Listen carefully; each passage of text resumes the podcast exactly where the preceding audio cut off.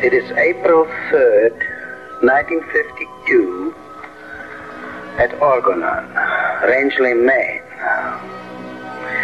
I, Wilhelm Reich, am sitting alone in the large room in the lower house. All people are gone. In the morning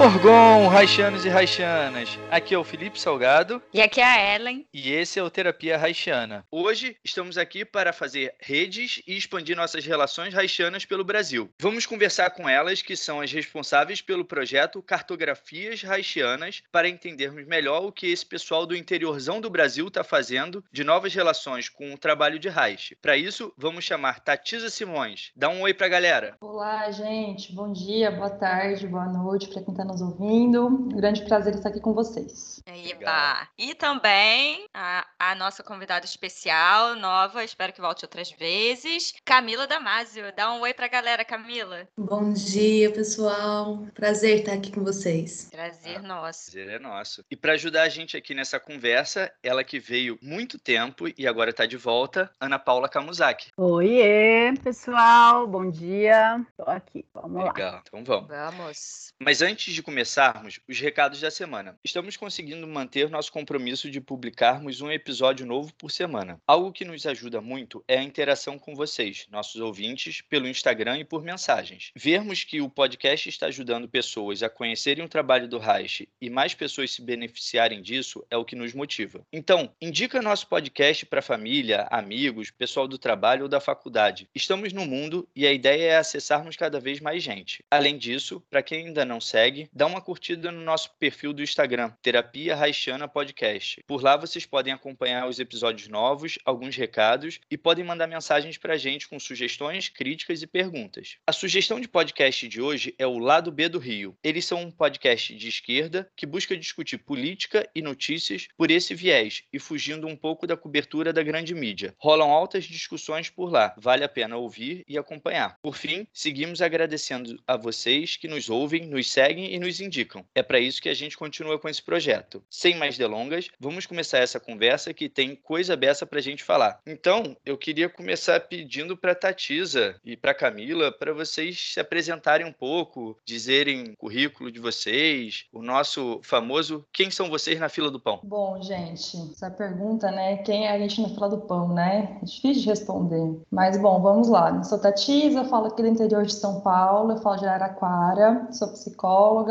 atuo na clínica, né? Com, com a perspectiva da e uma prática é, haitiana, atuo numa instituição também, fazendo trabalho social. É, tenho um trabalho é, anterior com gestante, com parto, né? Tenho uma formação de doula, então atuei durante um bons, uns bons anos aí nesse, com esse público. É, co-dirijo junto, junto com a Camila esse projeto na Escola Livre de Cartografias Haitianas. Eu acho que é isso, por enquanto. É difícil definir, né? A gente tem tanta coisa para falar da gente, né?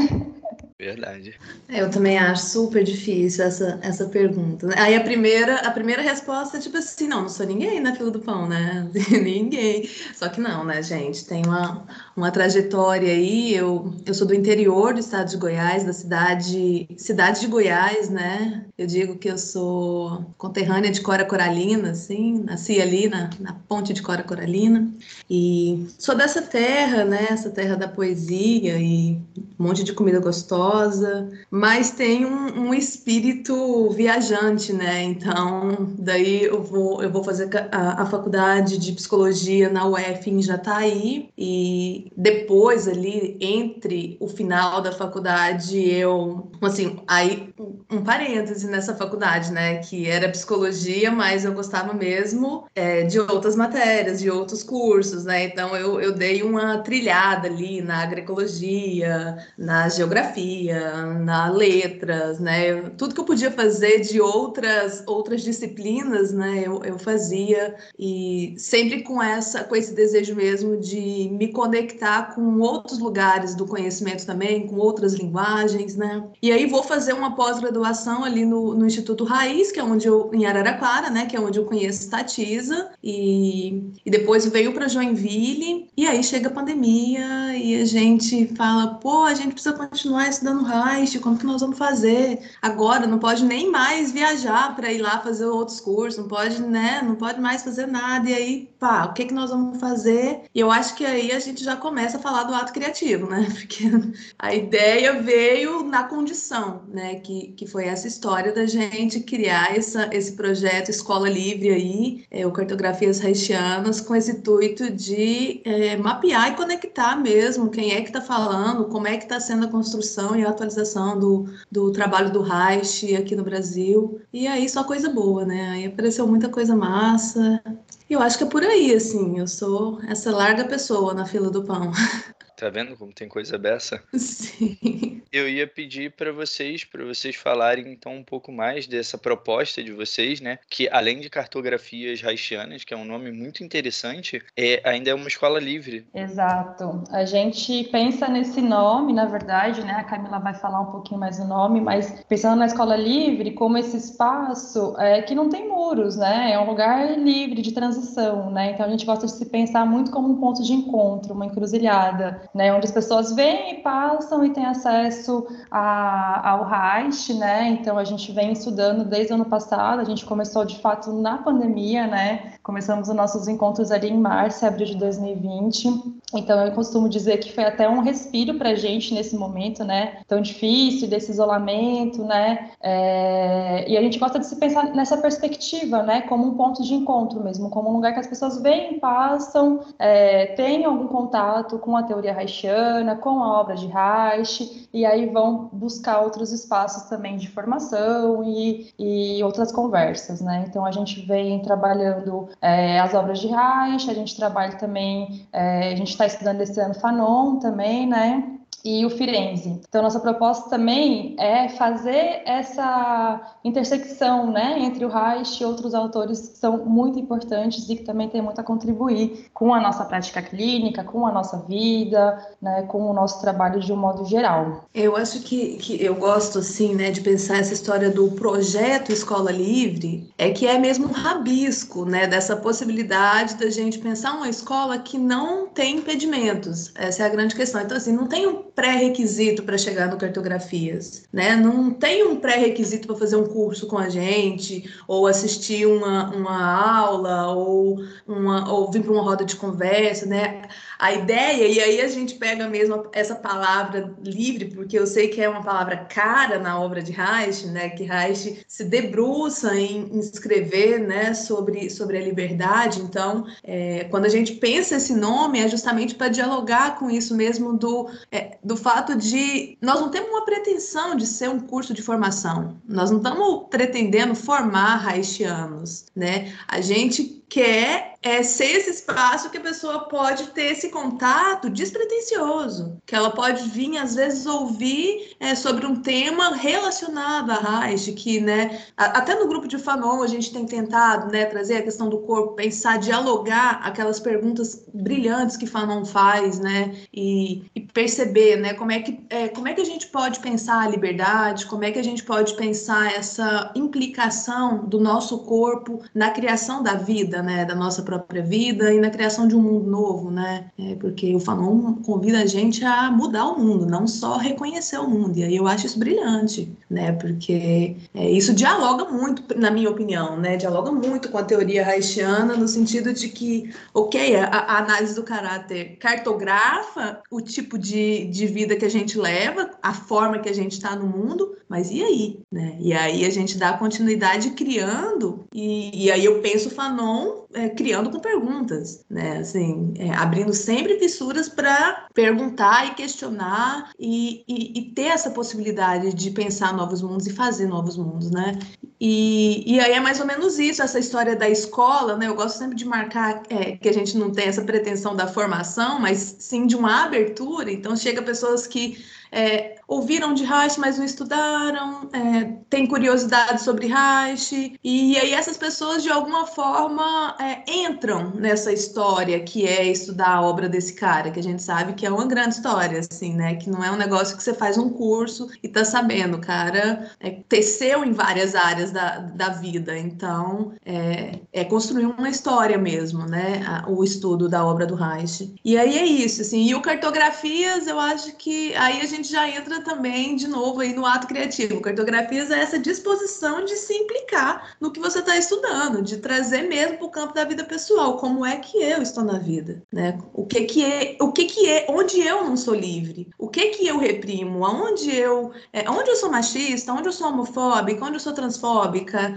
aonde eu sou racista, aonde eu, né? E aí eu acho que cartografias é essa ferramenta da gente se inscrever no mundo, né? Da gente se colocar é, de uma forma viva, né? Sem idealização, claro. Mas dá, dá para admirar. Não precisa idealizar, mas dá para admirar, né? Essa possibilidade. Enfim, é mais ou menos por aí, assim. É, legal. O Reich, é, o Reich coloca ali, né, em Psicologia de Massas do Fascismo, que o que é preciso é conquistar, conquistar é a eliminação de todos os obstáculos à liberdade, né? E aí pensando num contexto pandêmico, que a gente foi cerceado de liberdade, né? Que a gente foi impedido muitas vezes de ir e vir, de estar né, nesses espaços de, de aprendizado, de troca, né? Então a gente vem justamente com essa, essa perspectiva de buscar é, eliminar, né? Não, peraí, tem uma ferramenta que é a tecnologia, né? Então vamos usar disso, né? Fazer um bom uso disso para que a gente possa se continu continuar se conectando. E aí o que é legal de ver assim que a gente fez pontes, né? Com gente do Brasil todo, com gente do exterior. Então como, né? Essa rede ela surge mesmo, né? E como tem diversos haitianos por aí e como é necessário a gente de fato se conectar, né, para continuar dando voz, né, para esse autor que foi tantas vezes marginalizado e colocado de lado, tido como louco, enfim. Isso que vocês estão falando é muito legal. É, os ouvintes já estão de saco cheio de saber que eu estou fazendo tal do mestrado e estou naquela jornada infinita que nunca termina. E aí a gente conheceu vocês, até a Ellen estava perguntando aqui, a gente conheceu vocês porque uma amiga nossa, Lúcia, que é, é, é uma pessoa muito interessante, vive fugindo da gente aqui no podcast, mas um dia eu consigo trazer. É, quando ela ouvir isso, ela vai ficar bolada. Mas ela descobriu o perfil de vocês e ela mandou para mim e falou: Felipe, você conhece essas pessoas? E aí eu fui lá catar o perfil de vocês. E aí quando eu vi cartografias haitianas, cartografia é, é um conceito né, muito usado pelo, pelo Deleuze, pelo Guattari, o pessoal de esquizoanálise. E aí eu falei, nossa, que interessante, elas estão fazendo isso. E aí agora na fala da Camila tem muita coisa do que eu venho discutindo na dissertação também, né? Acaba que o projeto do podcast, assim como o projeto do grupo de estudo de vegeto que a gente tem, veio junto junto com, com esse tripé que é o mestrado. Então, é, eu fui expandindo e criando redes também para poder ajudar a discutir. O que eu quero discutir na, na minha dissertação é a vegetoterapia na contemporaneidade. Então, para isso, é trazer esse conhecimento do Reich para hoje, para poder ajudar a pensar no sentido das pontes, as, essas pontes que elas foram dinamitadas durante tantos anos por conta desse processo de perseguição, de acusação de Reich ter sido louco, e muitas das coisas que ele dizia lá são muito convergentes com o que pessoas dizem hoje. Então, a ideia da minha dissertação é tentar ajudar, porque muitos outros, vocês estão falando que vocês estão fazendo isso, tem muita gente pelo Brasil mesmo que tem buscado esse trabalho, né? De refazer, restabelecer essas pontes. E, além disso, lógico, trazer esse conhecimento para mais gente, porque Reich acabou sendo isolado, marginalizado. E tem muita coisa que é muito boa no trabalho dele. E a gente que viveu, a gente que estuda isso, né? A gente sabe. É, é, então é muito legal poder ouvir vocês, né? Com, com essas concepções. A gente nunca tinha se visto na vida e aí a gente se descobriu nesse processo, no meio da pandemia. É muito legal poder fazer rede e descobrindo quantos haitianos tem no Brasil e pelo mundo, né? Então, e, muito e, bom. É, e também, né, elas falando, só para quem está ouvindo a gente saber, a gente fez um, um encontro virtual anteriormente, que a gente não se conhecia, como o Felipe falou. Quer dizer, Ana Paula a gente já conhecia, né? Mas Tatisa e, e Camila Camila só à distância, que a gente se conhece, né? Mas durante essa conversa ficou muito claro para a gente que, assim, de alguma forma, a proposta da gente, né, minha e do Felipe, de fazer o podcast e a ideia, né, a proposta de escola da, da Camila e da Tatisa tem um ponto em comum, né? Tem, tem algumas coisas em comum, mas tem um ponto em comum que é levar e trazer o trabalho de Rast de forma mais aberta, de forma mais para mais pessoas, né? Assim, não, sair um pouco da marginalidade dessa forma, né? Assim, as pessoas poderem ouvir, poderem saber. As pessoas que, que vão lá fazer os cursos né, na escola de vocês e as pessoas que ouvem o podcast não têm isso, né? Vai, vai lá, escuta, vai lá ver, né? Se você de alguma forma se identifica, quer, tem curiosidade. Então a gente descobriu isso na conversa e foi muito legal, né? Foi um encontro, foi um encontro muito interessante isso. E só para não depois eu não perder, gente, eu, eu fiquei aqui pensando numa pergunta, e a pergunta é, né, quando a Camila estava falando, eu pensei como é que a gente é, pode identificar isso na gente, né, que a Camila estava falando, que é os nossos próprios preconceitos, né, as nossas próprias questões, o nosso próprio fascismo, né, para usar a questão de psicologia de massas do fascismo do Reich, e também a gente poder se perguntar, eu acho que a gente aqui que está aqui hoje, né, pensar isso, mas para além disso, né, as pessoas que vão escutar o podcast, onde também está o nosso ato criativo, né, onde também está a vida em nós, né. Eu acho que assim, um dos nossos pontos principais em comum é o fato da gente ter tirado os obstáculos para o acesso à teoria de Reich, sabe? Isso de deixar o negócio fácil, sabe? Da pessoa poder chegar, né? De poder ouvir o podcast gratuitamente, poder ir lá fazer um curso com uma pessoa incrível, né? Com as pessoas incríveis que têm topado vir fazer os, né? Oferecer os cursos ali no Cartografias por valores acessíveis. É, eu acho, e, e, até por bolsas, né? Tem casos que se a pessoa tem o interesse e ela chega na gente, a gente, a gente concede a bolsa, né? E aí, é, e aí vai muito também de como essa pessoa chega. Se ela chega honestamente fala, nossa, eu tenho muito interesse, mas não tenho condição, pô, eu e a Tatisa já tivemos nesse lugar, né? Muitas vezes. Então, assim, a gente faz questão de, de incluir é, as pessoas que têm o interesse de estudar a obra de Reich ou de conhecer a obra de Reich, né? Então, Parece que esse é o ponto, né? Esse é o nosso casamento com o podcast aqui, né? É o fato da gente. É, não é nem da gente facilitar a teoria, mas é da gente não criar obstáculos para que as pessoas acessem a, a, essa teoria, né? Eu acho isso, assim, eu achei genial no projeto de vocês e, e fiquei muito, muito fã, né? Porque aí agora eu já ouvi todos os, os episódios, né? Então, assim, já estou me considerando uma. Assim que eu gosto.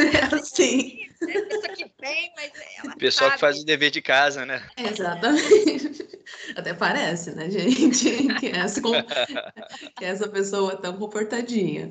Mas sim, né? Assim, eu achei genial a proposta. Quando eu vi, falei, pô, mano, é isso, saca? Assim, é, é, é poder dialogar sem um sem também muita rigidez sobre isso, porque uma obra que é, as pessoas consideram razoavelmente difícil, né? Mas é, quando a gente encontra pessoas afetivas e disponíveis para troca, aí a gente brinca, né? Aí de novo a gente cria um mundo diferente, a gente cria um mundo novo, né? Então poder brincar aqui com vocês a teoria haitiana para mim é, é quase que um presente, assim, né? Eu falo, pô, mano, não encontro encontra em qualquer lugar. Só que, só que sim, só que poderíamos encontrar em qualquer esquina, né? Tipo assim, como é que nós vamos fazer isso divulgando podcast, por exemplo? Se, quanto mais pessoas espalham essa notícia aqui, mais, mais facilidade, mais liberdade a gente vai ter para discutir e atualizar essa teoria, que também é uma questão, né, gente? É, pensar a obra de Reich na atualidade é, custa, custa algumas cacetadas, né? Assim, dos Reichianos mais Reichianos que o Reich, assim, tem a galera galera não gosta muito de atualizar, né? E aí é, é, difícil ir construindo em alguns lugares. Só que, ok, tem outros lugares que é possível a gente dialogar pensando né, nessa ótica atual, nessa ética atual, né? Eu acho que é isso que às vezes falta. É a gente ler o Reich e outros autores, né?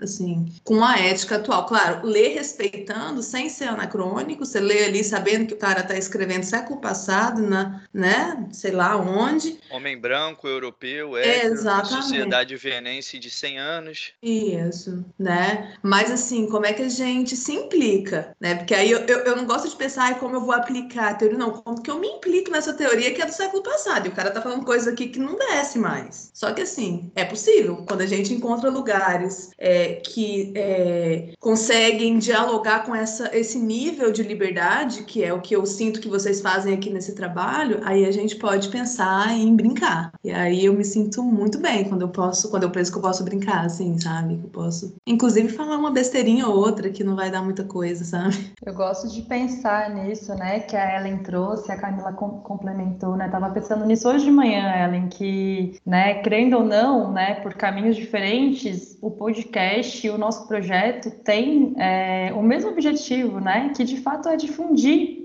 né, as ideias haitianas, que são tão caras e tão necessárias, né? Parece que o Reich é um autor que nunca sai de moda, assim, eu tenho essa sensação quando eu leio ele, né? Claro que com as atualizações, com o, o, as questões do contemporâneo, do momento presente, né? Mas ali você encontra uma possibilidade de, de estar na vida e de pensar a prática clínica e de se pensar na vida, né? Então, isso que a Camila trouxe, a gente traz muitos na, nas nossas conversas né? Como que a gente está nesse processo. Então, a gente teve um curso, por exemplo, né? É, em cima do livro As Origens da, da, Moral Sexual, e justamente o que vinha era muito isso. Ok, como eu vou trabalhar na clínica com essas questões? Antes disso, como eu me vejo nessas questões, né? Da sexualidade. Então, é justamente esse o ponto. Não dá para ser, na minha visão, né? Na minha humilde visão, não dá para ser haitiano, né? E trazer isso para a clínica e não se pensar nesse lugar, né? E essa grande, é, essa é, é, é, acho que é o grande mostra das nossas conversas, dos nossos encontros, né? Como que a gente está nesses temas que Reich coloca, né? Na questão da política, da cultura, da sociedade,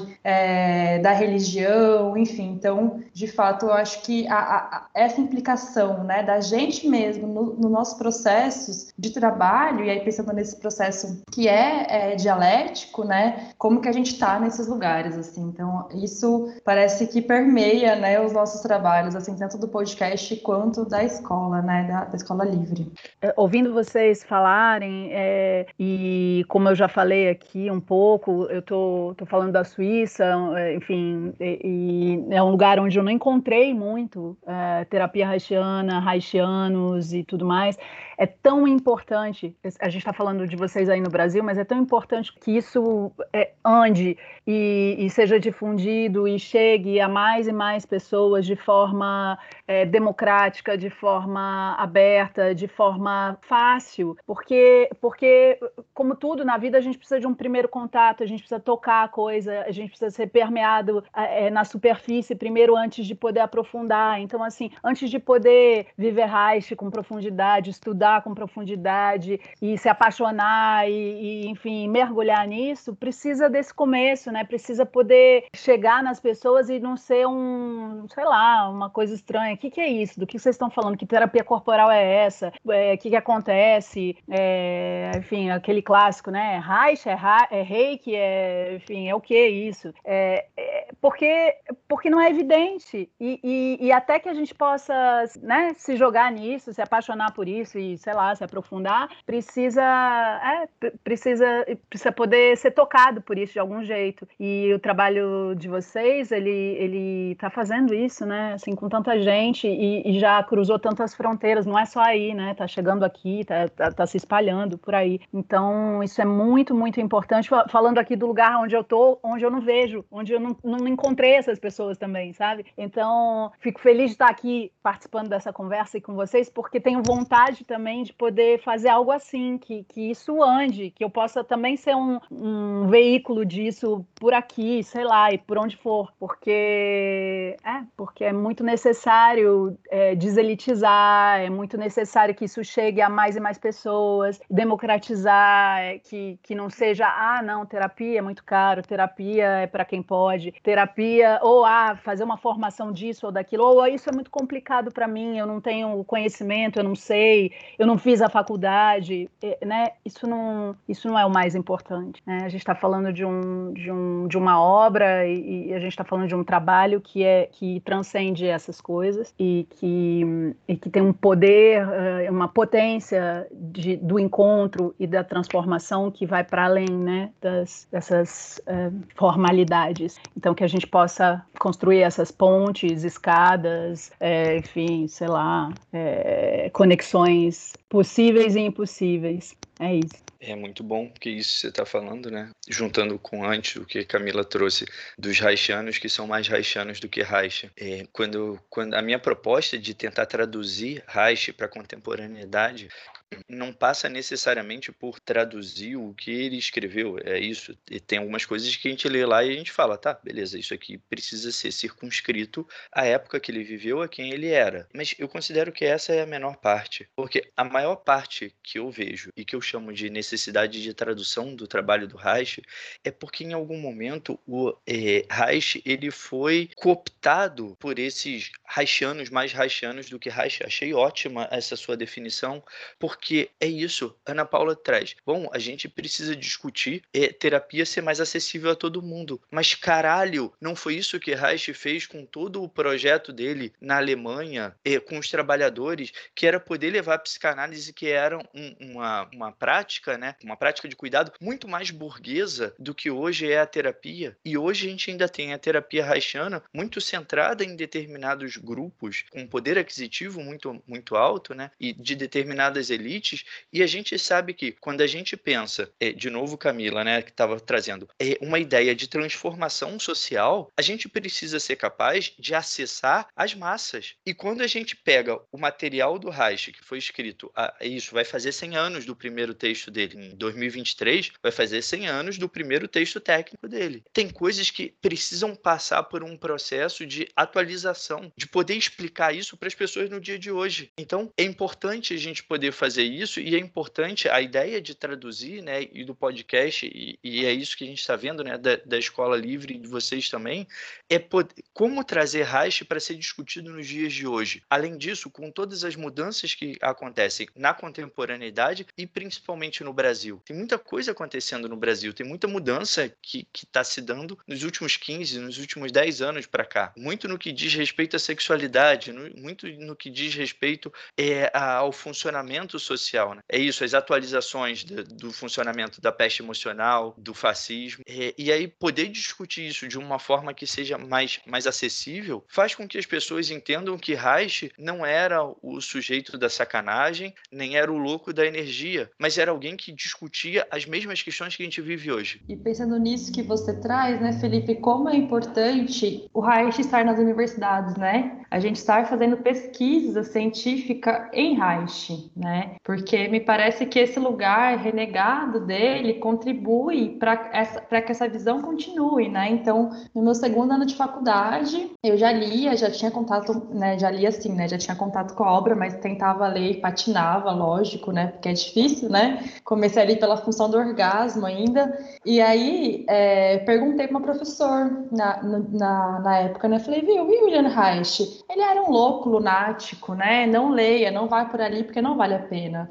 E na verdade só me instigou, né? Porque a gente gosta dos malditos, né? Então a gente vai atrás de fato daqueles que estão, né, correndo pelas beiradas, né? Que assim não, né? O Reich ele brigou com todo mundo, né? Ele brigou com o Partido Socialista, ele brigou com todo, com todos, assim, né? Ou então, foi todo mundo que brigou com ele? É, essa já é uma boa pergunta, né? Porque de fato ele tinha uma postura incômoda, né? Ele incomodava onde ele chegava, né? E eu acho que essa postura incômoda ela é muito necessária nos dias atuais também, né? A gente precisa. É, a Camila traz muito isso, né? De, de, das perguntas que são incômodas e, portanto, nos tocam em lugares que são confortáveis, mas que já não, não se sustentam mais, né? É, falas, lugares, posturas que não cabe mais para a gente, na né? nossa vida individual e particular e na sociedade mesmo, né? Então é, é um autor que a gente precisa ler, reler, atualizar e reler de novo e pensando, e aí pensando nessa questão da da pesquisa, como é importante ele estar, né? Então, Felipe, parabéns pelo seu trabalho na universidade, né? Acho,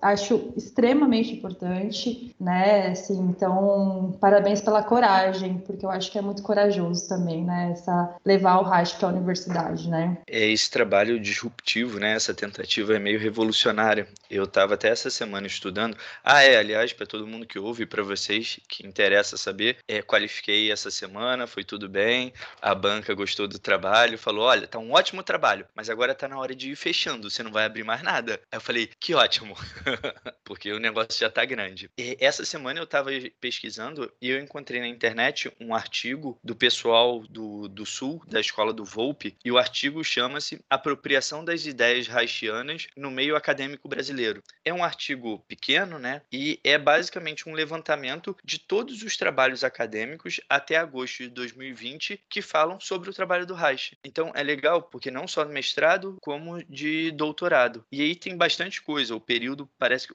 assim, até 89 não tinha nenhum trabalho. A partir da década de 90 começaram a ter alguns trabalhos. O período entre 2000 e 2009 foi o período que mais teve trabalho, mas agora entre 2010 e 2019 também teve bastante coisa. Porque isso, né? Se a gente quer fazer ponte, foi, foi o que foi dito aí. A gente precisa levar esse conhecimento também para academia, né?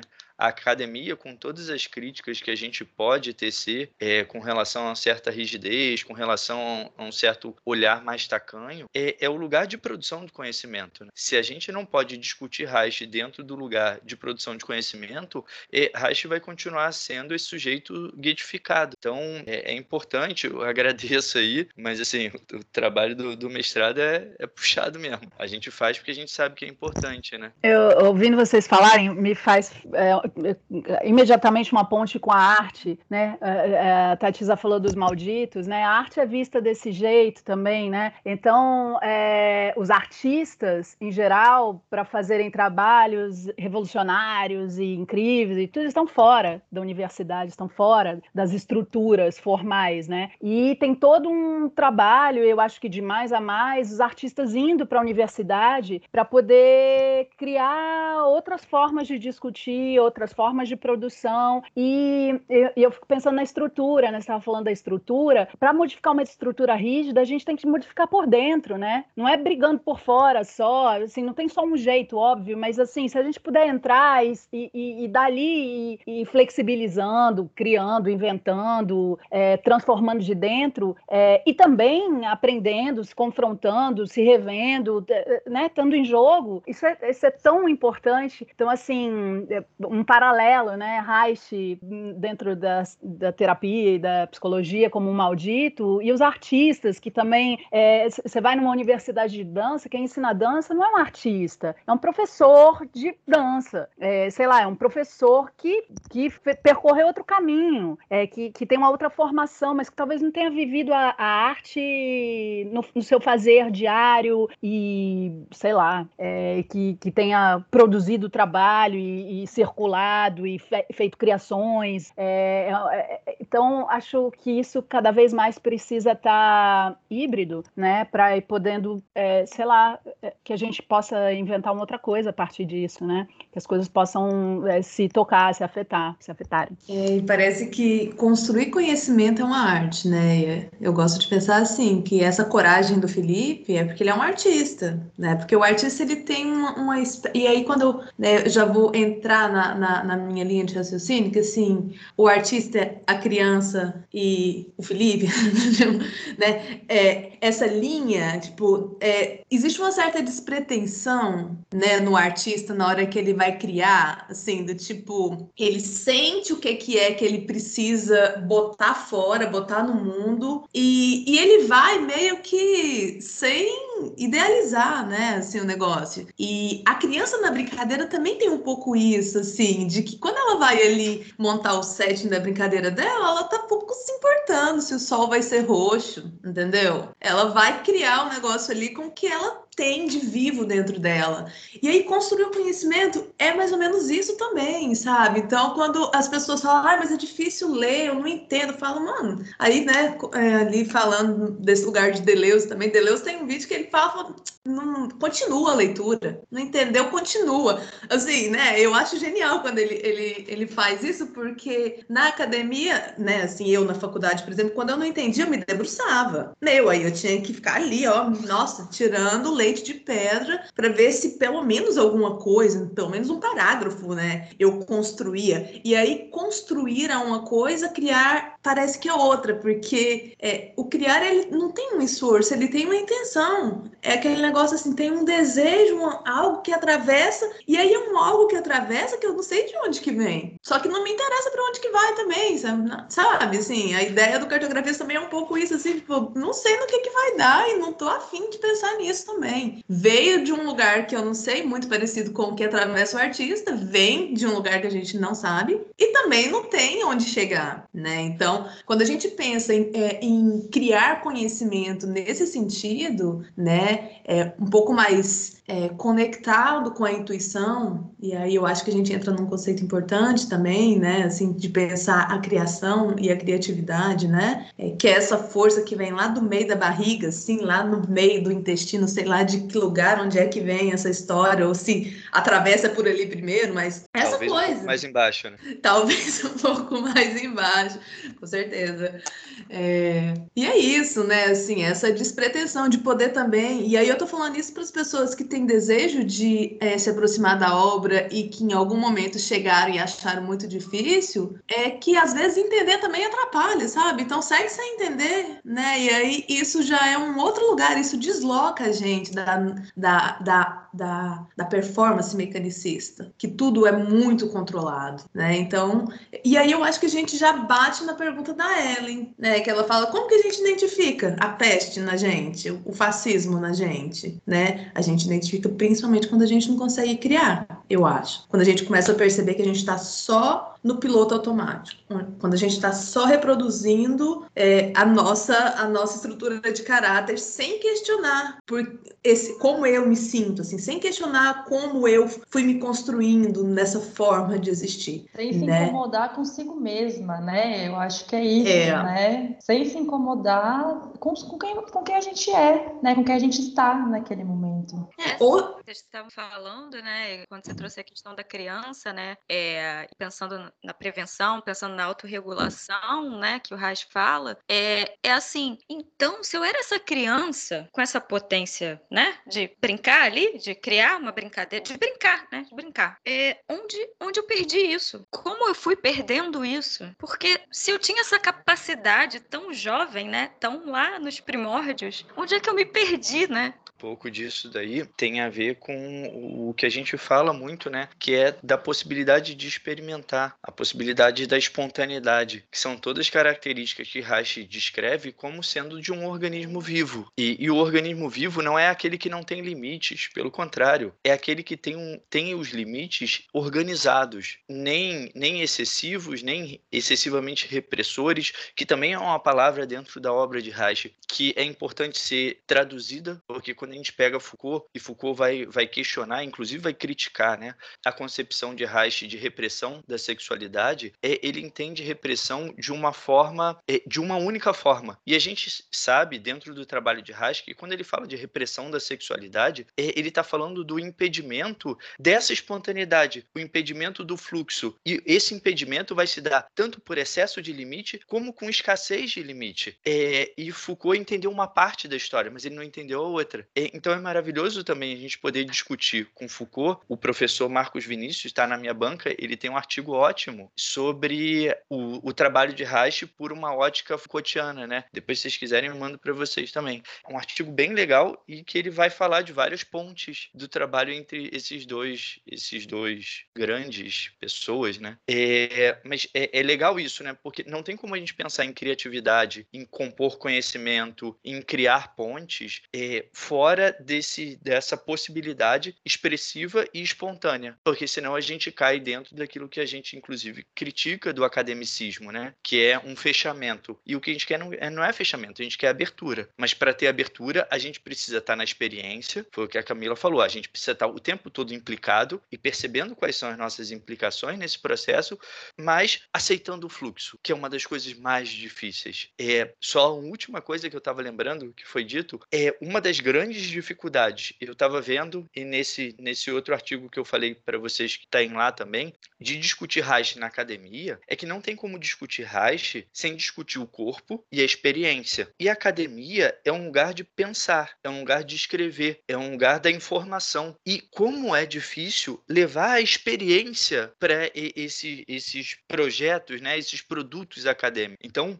no artigo, eles inclusive citam, que eles levantam como hipótese, de que talvez uma parte do trabalho do Reich ele aparece pouco dentro da academia, exatamente pela dificuldade de incluir o corpo, principalmente nesses meios psi, que são os meios de pensar. E aí, como vai discutir o corpo? E como vai discutir experiência? E aí, essa é a ideia, né, da gente poder ir abrindo e criando outras formas de poder discutir Reich e incluir a experiência. O que, o que a obra do Reich fala, e isso eu estava conversando com essa amiga vereadora ontem, né, ela é uma mulher muito dedicada aos estudos africanos, assim, e, e ela também estuda Reich, então qual que é a, a, o gancho dela agora é perceber que muita coisa de que Reich estava falando, a filosofia africana já estava falando. Que essa o, o, Ocidente separa, né? E aí eu acho que o cristianismo é, imperial tem a sua nava, não, a sua espada, né? Corta isso, separa esse corpo do espírito e fala que tem um corpo pecado e uma alma pura, sendo que isso é questionável. Tem muita coisa pura no corpo e muita coisa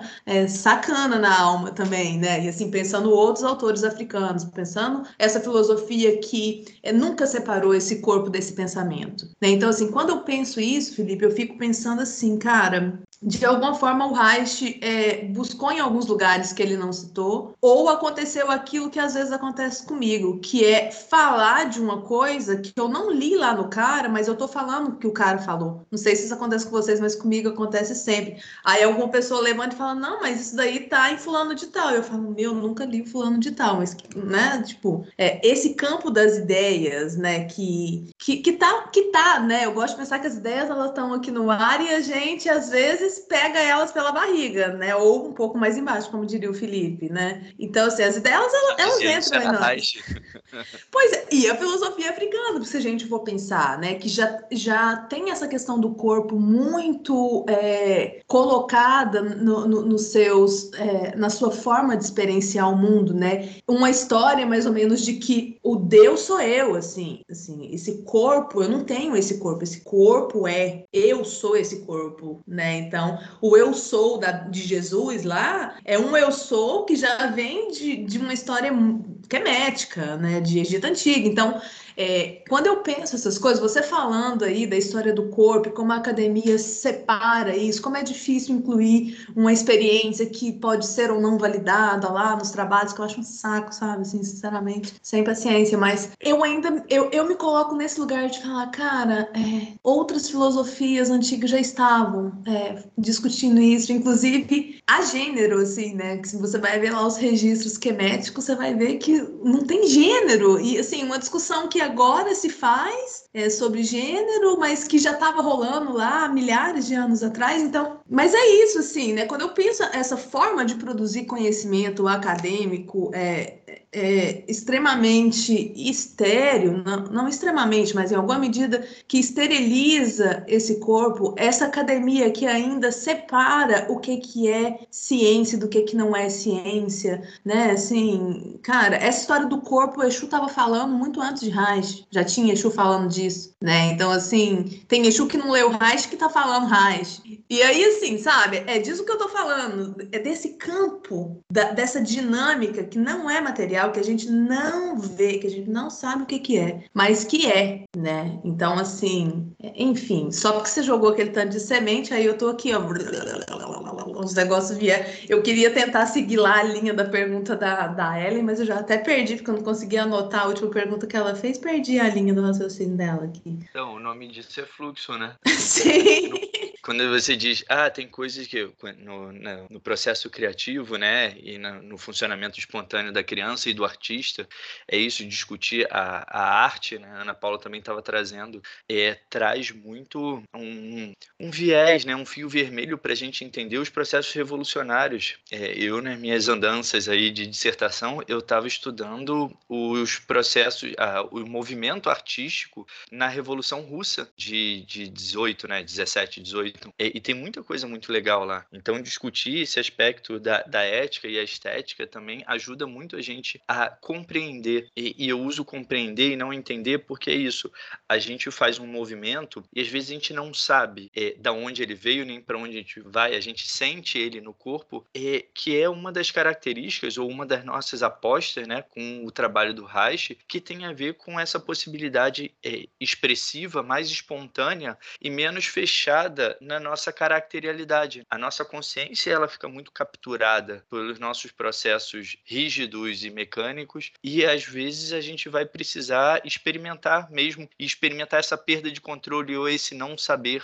É, isso não é necessariamente loucura, às vezes é, mas pode ser uma loucura criativa também, né? É essa possibilidade de construir um novo, de fazer essas pontes. Eu estava pensando aqui quando você estava falando sobre o mestrado, sobre abrir, abrir, abrir, agora pronto, não precisa abrir mais nada, agora é só fechar. Paralelo com a, com, com a criação em dança também, né? Que eu vivi por muitos anos uh, dançando profissionalmente e tudo, e sobre os limites, né? Ou não ter nenhum limite, ou ter muitos limites que são aprisionadores da, da criatividade, mas não ter nenhum é tão dá tanto medo que, que você paralisa e não cria nada, né? Então, assim, criar também o exercício criativo, ele, ele, ele enfim, como eu experimentei, né? É, claro que isso é para cada um e diver, diversas formas, mas como eu experimentei, tinha muito isso, assim, de ter uma segurança, de ter um limite, um limite flexível que dá só contorno para poder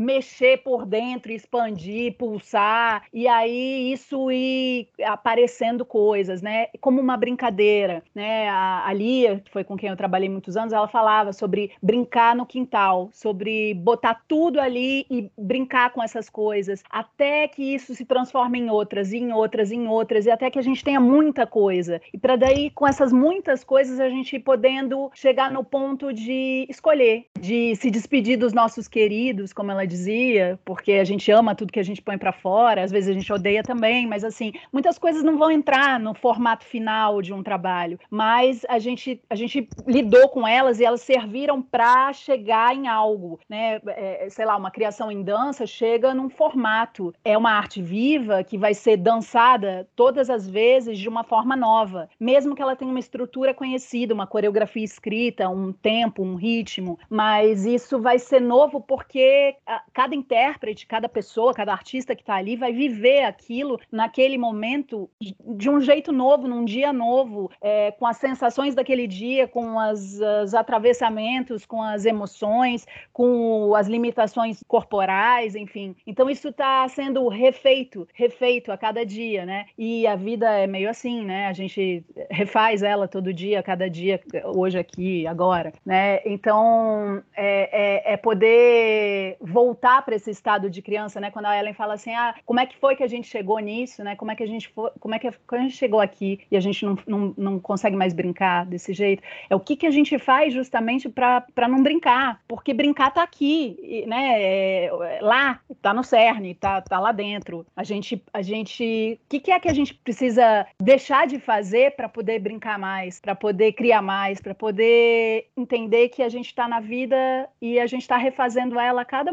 minuto, aqui agora, né? E de, de uma forma livre, mas com contorno, de uma sem estar aprisionado nos limites, mas também podendo se apoiar no que a gente precisar, porque eles existem, né? Ali para dar um formato, assim, uma forma fluida, não dura. Até porque isso, né? Reich, quando falava de liberdade, é, liberdade não significa não ter limite, pelo contrário. É, Reich fala o tempo inteiro de liberdade com responsabilidade. Então é isso, você tem possibilidade de fazer muitas coisas e você vai precisar se responsabilizar pelas suas atitudes. É, que é, de novo, né? É mais uma distorção que eu entendo de, de algumas pessoas que leram Reich, não do Reich. É, ele propõe a, a liberdade é isso, com contorno. Então, o liberdade da atitude de uma pessoa dentro da relação é a própria relação. Então, eu vou até onde eu posso ir dentro da relação com aquela pessoa. Então, existe um limite e existe liberdade. Mas para isso precisa ter a responsabilidade, né? E aí, isso que a gente estava discutindo antes, né? Qual é a relação que, que a gente colocou um pouco, né? Que é isso, a possibilidade de funcionar e de compor e de, de criar e o que que isso tem a ver com o funcionamento pragueado, né? Como que, que essas coisas elas é, se equilibram? O que que leva a, as pessoas, o que que leva a gente, né, a estar tá mais para um lado ou mais para o outro? No, no texto do Reich da peste emocional, até tem o, tem o episódio 12, acho que é o episódio 12 da gente, que a gente fala de peste emocional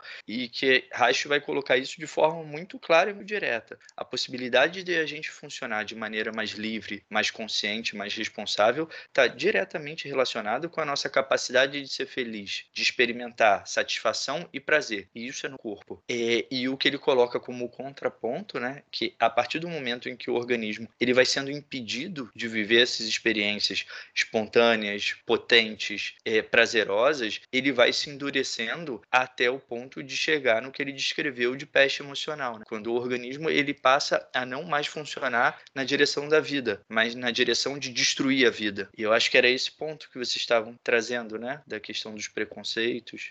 É, e aí quando a gente pensa essa praga emocional constituída socialmente, né, pensando nessa nessa dialética que rola desse corpo que quer experimentar e do que, e aí pensando um pouco né, mais assim na vida, o início da vida adulta, e o que o outro vai pensar disso que eu quero experimentar, né? Pensando assim como um dos impedimentos para a criação, né? Que começa a se tecer essa como eu vou é, ser visto no mundo, como eu vou, eu vou ser ou não afirmado no mundo, é, quais as consequências da minha ação no mundo, mas percebe que é uma é uma direção outra, assim, não, não vem da minha intuição para a vida. É algo que vem do mental para o corpo, não é algo que vem do corpo para o mundo, né? É, é, parece que realmente uma, um sentido é, anti-vida, né? Assim, essa, isso quando esse pensamento domina o funcionamento desse corpo, é, isso não é natural, porque esse corpo, corpo, corpo humano, on, né, humano gente, isso, isso é tão antigo antigo na história dessa humanidade que esse papo de é, é, neocórtex é algo recente, né? Eu até ouvi o podcast da, da, daquela mulher que veio, da neurocientista, achei brilhante aquele podcast, porque é, isso, isso aqui de que a gente está chamando de consciência e de que a, a psicanálise em algum momento capturou e falou: nossa, isso aqui é, o, é, é a cereja do bolo, né? Então a gente vai fazer o nosso trabalho aqui a partir do que esse sujeito fala. Fala, gente, a gente demora quanto tempo para aprender a falar depois que nasce? A fala é um negócio que vem depois. A crítica do de, dessa cabeça frontal aqui, ela vem depois, porque a gente nasce mesmo é bicho, a gente nasce mesmo é, é corpo, é Deus, né? Então, assim, quando a gente vai para esse caminho, é que eu digo, é, a gente pode é, abrir mão do, do, do, do, acerto, a gente pode abrir mão de, de querer ser perfeito, porque eu acho que quando a gente começa a entrar nesse lugar de que como o outro vai me olhar, o que, que o outro vai achar, o que, que quando essa força do pensamento vem contra-atacando o meu desejo, é que eu acho que a peste está sendo insta instalada nesse corpo, assim. A peste está começando a se criar nesse corpo, né? Porque é, se a gente for pensar lá na criança, no bebê, por exemplo, que não tem esse raciocínio, que não tem a linguagem para se explicar, para pedir desculpa nem nada, olha como é que é que eles vivem assim, né? Assim, um bebezinho, você pode, depois que ele vai, depois que ele já saiu do peito que ele tá, né? Eu tenho uma bebê de um ano e meio, então eu fico observando assim a, a, a ação dela no mundo. Ela vem para mim, ela não vem para mim me pedir se ela pode ou não. Ela vem para mim quando ela tá com fome, quando ela tá com sede, quando tem muito xixi, mas do mais, eu fico só observando, assim, aí às vezes ela vem me chamar para brincar, e às vezes não, às vezes ela quer ir lá criar a história dela, né? É que eu, eu, eu adulto até chamo de bagunça às vezes, mas é a história dela, né? Ela vai criar aquilo lá, é ela com o mundo, sabe? Ela sendo é, inteira ali naquelas coisas que ela faz, na, na, na, brincadeira. Então, eu penso que é quando a gente entra nessa, nesse, nessa, nessa crítica, e aí isso chega mais ou menos ali na, na pré-adolescência, né? Quando a gente começa a se preocupar muito, pensando em por que, que a gente para de criar, né? Eu tô ainda com essa pergunta, por que, que a gente para? Por que, que a gente abandona, né? Um infantil que nunca sai de nós? Por que, que a gente reprime esse infantil que não é inferior, não? Que é um negócio assim, é o que eu falo, é Deus no corpo, entendeu? É um, é um corpo Deus o infantil, que é aquela, essa coisa que, que cria, que cria e que cria e que cria. E, e aí tem a até um artista que agora eu não vou lembrar o nome. Mas quem falou dele num curso, é, Deia Tancroso falou dele, que ele é um artista que gosta de pensar que o show deveria acontecer durante o ensaio. E eu achei genial, né? Na hora que ela falou, eu falei, pô, mano, é isso aí, sabe? Assim, é a gente é a gente é, ter essa despretensão na hora de criar, de, de olhar para esse erro e entender que é o fluxo, que é o que o Felipe falou, né? O fluxo ele não tem uma lógica linear mecanicista. Ele é esse negócio meio que vai, meio que volta, hora expande, hora contrai. E eu gosto, vocês falando de contorno, eu gosto muito de pensar da membrana, né? Que assim, se a gente for pensar lá num, num um pensamento bem simples, celular, a gente já vai ver que a vida se coloca nesse lugar, assim, tantas coisas coisas dentro de uma membrana e, e aí quando você traz isso, expande isso, tantas coisas dentro desse corpo, e aí se você expandir mais um pouco, tantas coisas dentro desse mundo, se você abre um pouquinho mais, tantas coisas dentro desse cosmos, dentro, fora, dentro, fora, então é, é isso assim, né, a gente lidar com essa, porque eu quero falar de, de como a gente pode lidar com o erro, disso que a gente chama de erro, apenas como é, uma parte do processo, um ensaio do show, entende? Assim, essa abertura, né? Então, eu vou percebendo isso, assim, na clínica, por exemplo, né? Que é, ali a pré-adolescência, o início da adolescência é esse momento onde as pessoas começam a se preocupar muito com não ser o que o pai ou a mãe ou a avó ou, ou o cuidador esperava, né, de começar a frustrar essa família, que em alguma medida eu acho revolucionário. Quando o adolescente começa a frustrar essa família e se diferenciar, né? E aí eu acho que é por aí que a gente tem a possibilidade de ir criando novos mundos, né? Quando a gente vai afirmando essas diferenças e, e, e permitindo mesmo, como cuidadores, nós como mães, né, e pais, assim, permitindo olhar, nos permitindo olhar, né? e aí automaticamente revisitar, porque isso acontece, quem é mãe sabe, né? Na hora que você vê a criança fazendo aquilo, você fala assim, nossa, parece que parece um déjà vu, meu Deus, né? Que isso? Eu acho que eu já vivi algo parecido, que é você entrando em contato com a sua história a partir daquela, né, do, do filho e da dinâmica que se estabelece ali. E aí pensando isso, cara, fundamental a gente pensar no, na, no trabalho individual mesmo, né? E aí para ser revolucionária, a terapia se tornar algo algo possível para todos, né? Para que todo mundo tenha essa oportunidade também de se é, recontar a sua história, né? Se encontrar com as fases da vida onde por algum motivo a gente foi interrompido de seguir o fluxo da vida, de aceitar o fluxo como ele é, né? Para a gente conseguir ir se inscrevendo no mundo de uma outra forma, porque senão a gente repete os nossos pais, a gente repete as violências que a gente sofreu.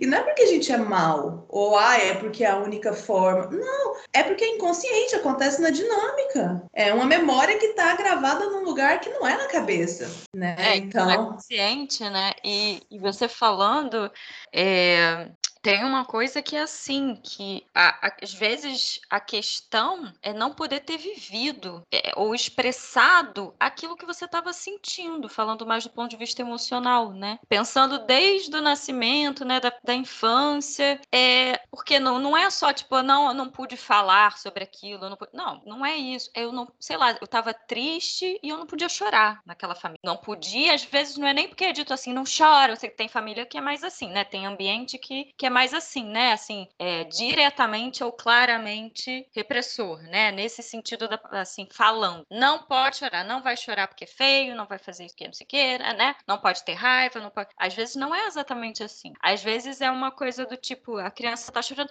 não, vem cá, vem cá, vem cá, vamos, vamos ali comer um chocolate. Não, para você ficar feliz. Não, vamos ali, vamos ali. Não, não, não, não chora, não chora que eu vou ficar triste, porque se você chorar, eu vou chorar também, vou, né? Às vezes é assim, né? Então, isso que não pôde ser expresso na, na, no que era, né? No que estava sendo vivido, né? E aí isso vai acontecendo, vai acontecendo aos poucos, progressivamente, mais ou menos, né? Quando você fala a história da, da membrana, né? Da ameba, né? Eu lembro do Reich no experimento da ameba, que é isso, né? Você vai espetando a amebinha, ela tem lá a pulsação dela, né? Expande, contrai, tem o fluxo, entra e sai, rarará. E aí, em algum momento, se ela vai sendo espetada, daqui a pouco ela volta, mas constantemente, né, por algum tempo, às vezes ela já não, não volta mais, né? Ou tem muito menos capacidade, né, de expandir na totalidade ou de contrair quando precisa também na totalidade ou quando precisa, né, melhor dizendo. Exato, né? E a ameba tem membrana, né, que dá esse contorno. E é isso que a Ana fala, né, que ela, que ela trouxe dos limites flexíveis, né? Da gente pensar o tanto que isso é importante para a criança, né? Que a criança sem limite fica sem, é, sem noção de pertencimento, né? Sem noção de qual é o espaço que ela ocupa, né? Qual que é o lugar dela naquela casa, né? Então, é, não frustrar demais, né? Porque a frustração excessiva vai gerar N questões e, ao mesmo tempo, também não permitir demais, né? E como isso é importante para a criança, e a gente vê isso na clínica, né? Na clínica infantil, como que as crianças elas chegam é, normalmente, né, as crianças que chegam na clínica chegam nesses dois extremos, seja no extremo de falta de limite ou de um limite excessivo. E aí, como você precisa se emprestar enquanto terapeuta para essa criança, para ela colocar em você o que, que, ela precisa naquele momento, né? E aí isso é muito legal, né? Como que a, a clínica infantil ela é um espaço de muita criação, né? E como que a criança chegar ali e poder colocar o seu desejo, né, os seus medos, as suas fantasias fantasias, os seus fantasmas, e você, enquanto terapeuta, se permitir ocupar esse lugar, né, que ela vai te dar também, né, é, é muito interessante de observar esse processo, né. E aí, caminhando para a clínica com os adultos, e aí pensando muito no que a Ana falou da brincadeira, né, uma pergunta que eu percebo que permeia muito o meu trabalho na clínica é qual que é o seu prazer, né, qual que é o seu prazer no seu cotidiano, como, que você brinca, né, como que você obtém prazer com seus filhos, no seu trabalho, com o seu marido,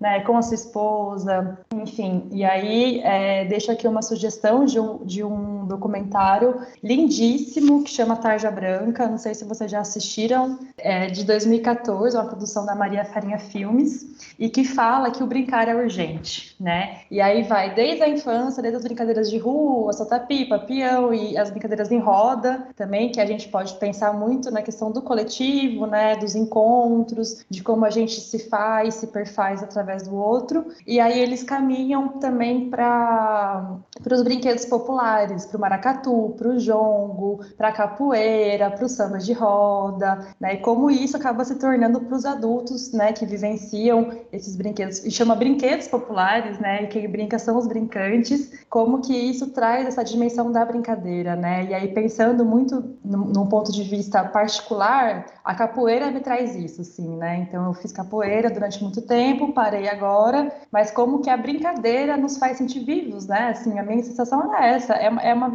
uma vivacidade, né? É a vida vivida de fato. Então é interessante pensar, né? Como que os adultos que se enrijecem tanto, falta prazer, e aí, portanto, parece que a vida não não tem mais o que fazer depois de se tornar adulto, né? Quando não, tem diversas brincadeiras que nos permitem experimentar o corpo, né? E experienciar esse lugar de sair dessa rigidez. Então, deixa como sugestão esse documentário. Gente, ele é maravilhoso, vale a pena assistir. Uma das coisas que eu tenho discutido em todos os lugares onde eu tô, porque agora tudo faz parte da, da mesma vida, né? É o elemento do o, o elemento inclusivo de todo o pensamento de Reich, de todo o trabalho de Reich. Então, quando Reich traz um aspecto, um conceito para ser discutido, ele traz isso inclusivamente. Quando ele vai falar de sexualidade, ele vai falar inclusive a sexualidade. Quando ele fala de genitalidade, ele vai falar inclusive a genitalidade. E essa é uma das maiores dificuldades das pessoas, do ser humano em geral, de poder lidar com conhecimento e com, enfim, com,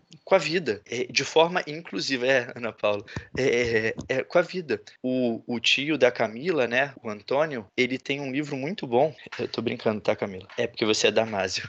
É, mas o Antônio Damasio tem um livro fantástico. gente, a gente está aqui no fluxo. Eu vou deixar essas, essas as minhas besteiras eu não tiro não.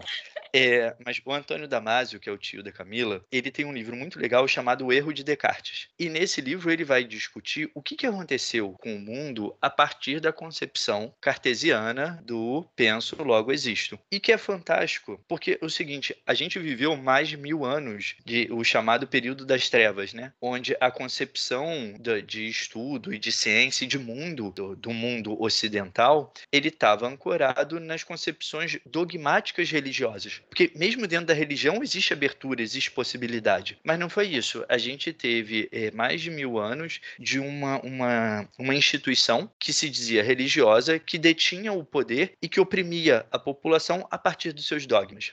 E aí o tio da Camila veio e concebeu essa coisa do tipo penso, logo existo. Que é isso que a, a Camila, sobrinha dele, lógico, está trazendo, né? Que o Deus está dentro. Esse Deus não está fora, esse Deus está dentro. E aí é muito legal, né? Porque ele trouxe um pensamento inclusivo, ele trouxe, gente, existe também a mente, existe também o pensamento. O que, que nós, seres humanos tacanhos é, e mecanicistas, fizemos? Pronto, então agora só existe o pensamento. Esquece todo o resto. É, então, Descartes, é, ele é lindo. O problema são os cartesianos. Quando ele traz a, a concepção do pensamento e a gente ter a possibilidade de usar a nossa consciência para investigar a nossa consciência, é maravilhoso. Mas não, aí a gente desconsidera todo o corpo. Então, no livro do Antônio Damasio, ele traz isso. A concepção de Descartes estava adequada. Ela só não é excludente, ela é includente. Então, ela inclui a mente e o corpo. Então, nós temos uma totalidade. Assim como o trabalho do Reich, é muito difícil para os Reichianos compreenderem a concepção e para algumas pessoas que leem Reich é, de maneira mais, mais superficial, né, entenderem o que, que Reich fala de sexualidade e genitalidade. Porque quando a gente vai discutir criatividade, espontaneidade, prazer, a gente não está falando de exclusivamente o prazer sexual no genital da pessoa. Não, a gente está falando de toda a potencialidade da pessoa, dela poder dançar, dela poder cantar, dela poder brincar, dela poder namorar, dela poder compor conhecimento. Por que conhecimento tem a ver com sexualidade? Porque se o aspecto da sexualidade e da genitalidade, desse prazer que Reich descreveu, que é tão reprimido na nossa cultura, ele não pode existir também, a gente fica restrito num aspecto que é super importante do nosso funcionamento. Então, discutir a sexualidade não é discutir, bom, como eu vou fazer para poder estudar? Ah, então eu tenho que transar. Se eu transar, eu estudo. Não é uma relação mecânica e tacanha. É quanto de prazer, e isso que foi dito, né? É, até do documentário, eu achei super interessante, já está anotado aqui para eu assistir. O quanto do prazer existe na minha vida hoje. E não tem como a gente discutir prazer se os aspectos, aí sim, da sexualidade e da genitalidade, eles estão impedidos, eles estão reprimidos. Mas discutir isso é discutir também, é o discutir inclusive. Isso, é não discutir. É porque quando você falou isso, eu lembrei, eu acho que foi a Tatisa que estava falando do primeiro contato dela lá na universidade, lá na graduação com o Reich, né, pela função do orgasmo. Eu também tive esse contato pela função do orgasmo, mas foi assim, tipo, vamos lá, gente, tem esse livro aqui, a professora falou, tem esse livro aqui, vocês vão apresentar seminários. Divide a turma em grupo e cada um fala de um capítulo. E eu falei, gente, o que, que isso está acontecendo? Eu devia estar, sei lá, no início da graduação.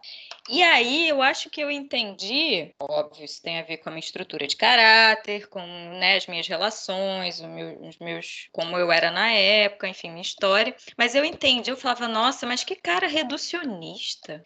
Ele está falando de sexualidade, da relação sexual, como se isso fosse assim, só isso. Eu entendia dessa forma, sabe? Assim. Então, é, isso que você fala, Felipe, faz muito sentido, né? E também eu li um capítulo de função do orgasmo. Ele estava querendo achar que eu sabia o que, que, a, que a estava dizendo, né? Olha, quem era reducionista, né? Então faz muita diferença isso mesmo. E, e, era isso mesmo. Hoje, conhecendo a obra dele, já tendo lido vários livros, dá para perceber que é isso, na verdade. E, e para não deixar a Camila sozinha, apanhando dos haitianos mais haitianos que Reich, é, vou dar uma declaração aqui bombástica. O livro A Função do Orgasmo é um livro ruim. Sim, é, eu vou dizer e eu sustento. Pelo seguinte: o livro A Função do Orgasmo é um resumão de 15 anos de trabalho do Reich. E quando a gente apresenta um resumo, não, uma conclusão de 15 anos, né? E quando a gente apre apresenta uma conclusão, a gente apresenta o final dos resultados que a gente encontrou. Então, é, a leitura do, da, da função do orgasmo, principalmente para iniciantes, né? Para um primeiro contato, eu acho ele ruim porque a pessoa entra, ela só pode ler esse texto com duas posições: ou de ela aceitar aquilo que Raj está falando, ou de negar aquilo que Raj está falando. Porque ele, nesse livro, ele não abre espaço para discussão. A gente tem estudado, tem dois livros inteiros, que são os livros de desenvolvimento do trabalho dele, só com relação à parte de função do orgasmo, e na, no livro da função do orgasmo, né? Só na parte de vegetoterapia. E no livro da função do orgasmo, ele ainda fala de análise do caráter, ele ainda fala do movimento das massas, ele fala de coisa beça, é como um, um grande resumão. Então, tem um livro chamado Os Experimentos Bioelétricos, que foi como ele pôde investigar os corpos e entender como se dá é, esse movimento da bioeletricidade dentro do corpo. Então, ele descreve experimento, ele mostra o que, que ele fez, o que, que ele não fez, qual o resultado que tinha, que não tinha. Então, você vê o movimento. Depois, quando ele vai discutir no livro genitalidade do ponto de vista da terapia e da teoria, é ele está desenvolvendo todo o trabalho de pesquisa que ele desenvolveu para poder chegar na concepção da potência orgástica, que ele chega no livro Função do Orgasmo e diz: então existe uma potência orgástica, tem a ver com uma relação sexual genital heterossexual e essa é a melhor forma de descarga. Pum, fudeu, velho. Aí eu tenho que defender vocês que tem, tiveram contato inicialmente com esse livro de acharem que ele é era reducionista. Porque se a gente pega isso e lê isso, além de a nossa tradução ter, ser razoavelmente ruim, né? Também. É, vai. É, é, tipo assim, são todos os elementos. É igual o PowerPoint lá do, do Dallagnol, né? Tudo indica para a gente considerar Reich um reducionista. Tem convicção. É. Próprio não tem, mas tem convicção. Exatamente, exatamente. É, e aí, dificilmente você vai ver uma pessoa dizendo: Não, então, eu li um livro do Reich chamado Experimentos Bioelétricos da Sexualidade e da Ansiedade, que é um livro chato, porque ele diz: Então, eu medi o potencial bioelétrico da pele de uma pessoa enquanto eu estava fazendo cosquinha nela. E aí, a variação do potencial bioelétrico era de 0,3 ohms. Tipo, e ele fala isso a beça. Ele vai falar da, da, da qualidade da secreção genital quando a pessoa está transando. E ele vai investigar isso no laboratório. E ele vai dizer por que, que de um jeito é melhor do que o outro. E aí, nada disso tem na função do orgasmo. O livro da função do orgasmo tem, ó, é isso aqui. Esse aqui é o jeito certo. A minha orientadora, ela fala. Reich desenvolveu uma ciência é, do sexo em que ele diz a forma certa de transar. E também é justo quando a gente lê um texto desse, só esse, chegar a essa conclusão. Algumas pessoas vão criticar Reich por uma certa ortopedia da sexualidade e, e eu também acho justo. E, mas, e, de novo, porque eu sou amigo da Camila por conta do tio dela. Isso tem a ver com os haitianos que são mais haitianos do que Reich. Não com um trabalho. Algo que a gente vem discutindo muito e que tem tudo a ver com a ideia de ato criativo que é a ideia do movimento. Reich estudava o movimento. Os Reichianos tentam pegar a estrutura, tentam pegar aquilo que está fixado. A nossa ideia é expandir o movimento. E aí o meio, uma escola livre, sem fronteiras, um podcast onde a gente pode conversar, ele é muito mais adequado para a gente discutir um movimento do que um texto, porque um texto é aquilo. Aqui a gente está falando e está compondo conhecimento. E isso fica mais fluido, isso fica mais vivo, é no movimento. Isso é muito legal, né? Porque essa energia lá que ele quantificava no órgão genital é a mesma energia que está no bombeando o coração, fazendo o rim funcionar, é, peristal, sabe? Assim, fazendo os neurônios transmitirem é, sinapse. Então, assim, pensar uma economia sexual, que eu acho que isso é genial no Reich, assim, quando ele, ele cria esse conceito de que, olha, tudo aí. E aí o Ferenc depois, lindamente, né? Porque o Ferenc ele escreve muito lindo, gente eu tenho uma, uma, um certo, uma historinha, assim, de achar muito bonitinho o jeito que ele escreve. Mas quando ele. Certo amor na gente, né? Você lê Firenze fica... A Camila tem um crush no Firenze. É isso que você fala. ah, então, né? Então é isso, tem esse crush mesmo, porque eu acho, assim, afetivo. E aí ele fala que os órgãos sentem, né? E eu, nossa, eu, o dia que eu li isso, eu falei, cara, meu, olha isso que os caras estão tá escrevendo, assim, que tem sentimento. E aí, né, assim, entender que esses órgãos estão aqui aqui vivos. A mesma força que deixa um pênis ereto, uma vagina é, lubrificada, é, faz esse corpo funcionar de outras formas também. E aí, assim, de uma variedade de formas. Imagina a variedade de texturas e movimentos que existem nesses órgãos dentro da gente. Então, por que eu gosto de falar isso? Porque eu acho que foi assim que eu fui conseguindo resgatar como meus órgãos se sentem. Né? E aí, eu, às vezes, eu, eu faço um exercício mesmo, quando eu, por exemplo, vou falar quando eu como uma coisa é, fora da rota, assim, que eu, sabe, que eu sei que foi pesada, assim, aí eu vou lá no estômago e vou sentindo aquilo assim, e, né, então, assim, eu gosto de fazer esse caminho de, de conversar sobre isso, olha, os órgãos têm é, afeto, né, porque isso quando a gente está na, na dinâmica da clínica, eu sinto que é esse lugar que a gente precisa buscar, porque se a gente ficar na análise tradicional de ouvir com o ouvido e não com a pele, e não com a boca do estômago, estômago, né? Quando a gente não ouve com a boca do estômago, a gente cai nesse lugar do reducionismo, de ouvir aquilo ali e já se pá, já dá um diagnóstico ou uma, né? E aí quem, quem tem análise do caráter na dispensa às vezes já vai querer pensar, hum, agora essa pessoa está numa dinâmica masoquista. Hum, agora essa pessoa está numa dinâmica oral insatisfeita. E aí, meu, e daí, entendeu? E aí a gente vai para um lugar que é, desqualifica a dinâmica da relação ali do que poderia ser terapêutico, né? Então, é, esse resgate, né, e lembrar disso, você falando aí, ou lembrar de como, como o Ferenzi captou isso, assim, conseguiu trazer numa poética, né? Falou, quando ele fala que o órgão sente, que os órgãos se afetam. É isso, é isso, é a sensação de órgão, né, gente? Isso é a sensação de órgão, isso é intuição, né? Assim, isso, isso é, assim, o, é, é aquilo do, do valioso que a gente vai desenvolvendo, não porque a gente é psicólogo, psicólogo ou terapeuta, né? mas porque a gente teve acesso a esse conhecimento que nos deu esse mapa, que nos deu essa pista de que é possível ir nesse lugar. E aí isso muda tudo, isso muda as nossas relações no geral, muda, muda a forma que eu vou me relacionar com o companheiro, com o filho, com, com o paciente e com a pessoa que me pede informação aqui na esquina e com o morador de rua que eu passo quando eu estou indo embora para casa e vejo ele e com é, a vizinha vizinha e, e, com todo mundo. E aí a gente chega nesse lugar de repensar a sociedade. Porque a partir desse momento que a gente muda isso que é aqui, essa forma de como eu sinto esse corpo, como eu dialogo com esses órgãos, como que eu é, confio no que eu sinto nesse corpo, né? A gente vai também tecendo outras relações outras formas de se relacionar. Nem tanto outras relações, mas outras formas de estar tá na vida, estar tá no encontro, né? E aí pensar que a potência do encontro é essa dinâmica criadora, né? Que aí a gente vem dessa força, né? De poder é criar um outro mundo mesmo, de poder transformar o mundo, né? Que assim, parece utópico, mas eu me recuso a pensar menos do que isso, a desejar menos do que isso. Né? E pô, o Damas vem, Damas podia ouvir esse podcast aí e vir perguntar quem que é essa pessoa. Vai dar conflito, hein, Felipe? Eu chamei de sobrinha, sobrinha é tranquilo. É que bom que foi sobrinha, né? É mole, gente. O Felipe tá explicando o negócio que ninguém tá entendendo o que, que tinha da Camila. E aí ele lança, eu tô brincando, viu, Camila? Mas ninguém entendeu a brincadeira. Né? Pois é, gente.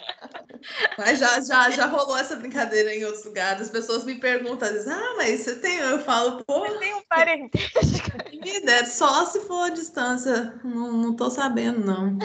Eu estou aqui pensando nessa questão, né, do dessa paráfrase, né, do amor, trabalho e ato criativo, né. Então que isso vem da frase, né, é, do emblema haitiano, talvez mais conhecido, né, que o amor, o trabalho, o conhecimento são as fontes de nossa vida e deveriam também governá-las, né? E aí, é, tentando entender, né? A gente fala muito sobre isso, a Camila. A gente vai, a gente vai ficar, a gente devaneia sobre essa frase diversas vezes. E aí, pensando nesse conhecimento, né? Que o Hayashi coloca nessa frase, como isso está muito relacionado à capacidade de sentir, que é a experiência e a vivência, né? Como que o, conhecimento passa e aí a gente vai para o corpo, porque se a gente fala de experiência, a gente fala de corpo. Como que esse conhecimento passa pelo corpo? Como a gente sente esse conhecimento, né? Como que a gente, é, a partir da nossa é, percepção, que aí é particular, é individual, a gente coloca esse conhecimento no mundo. Isso eu acho muito interessante, né? E aí passando ali um pouquinho também, fugindo um pouco de Reich, indo para Winnicott, né? No que ele coloca no Brincar e a Realidade, que eu acho que é um livro também fantástico para todo mundo ler, assim, não é um livro clínico ou muito psicológico, assim, que ele coloca que a capacidade do,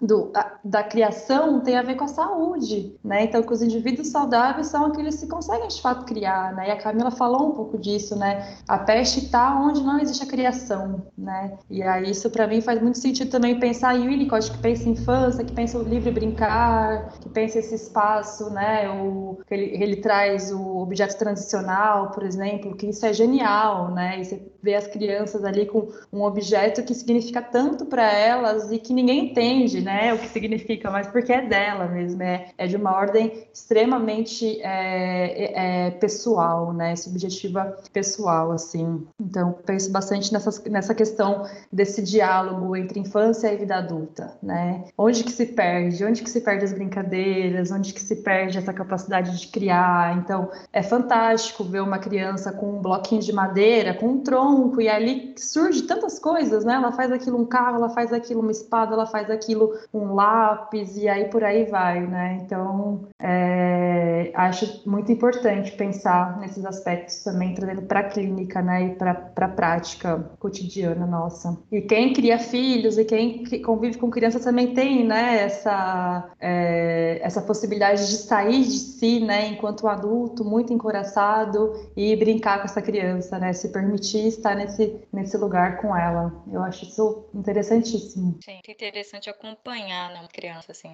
você vê. Quando você, principalmente se você você está mais atento a isso, né? A questão da, da autorregulação, da, da espontaneidade, né? É, eu brinco, Ana Paula, que o Heitor às vezes pede para dançar. Tem, meu filho tem quatro, vai fazer cinco anos agora em janeiro. E aí, em alguma época, ele começou a gostar muito de, de dançar, né? De ouvir, aí eu ouvia a música e começava a dançar. Dançar, e uma não, vez eu falei. Ele dança, ele dança Michael Jackson. Cara, mas eu quero é, ver é, não, Me é mandem esses vídeos, eu quero ver isso. Manda, mas é importante dizer que ele dança em Michael Jackson, mas ele não imita o Michael Jackson, entendeu? Ele dança do jeito dele.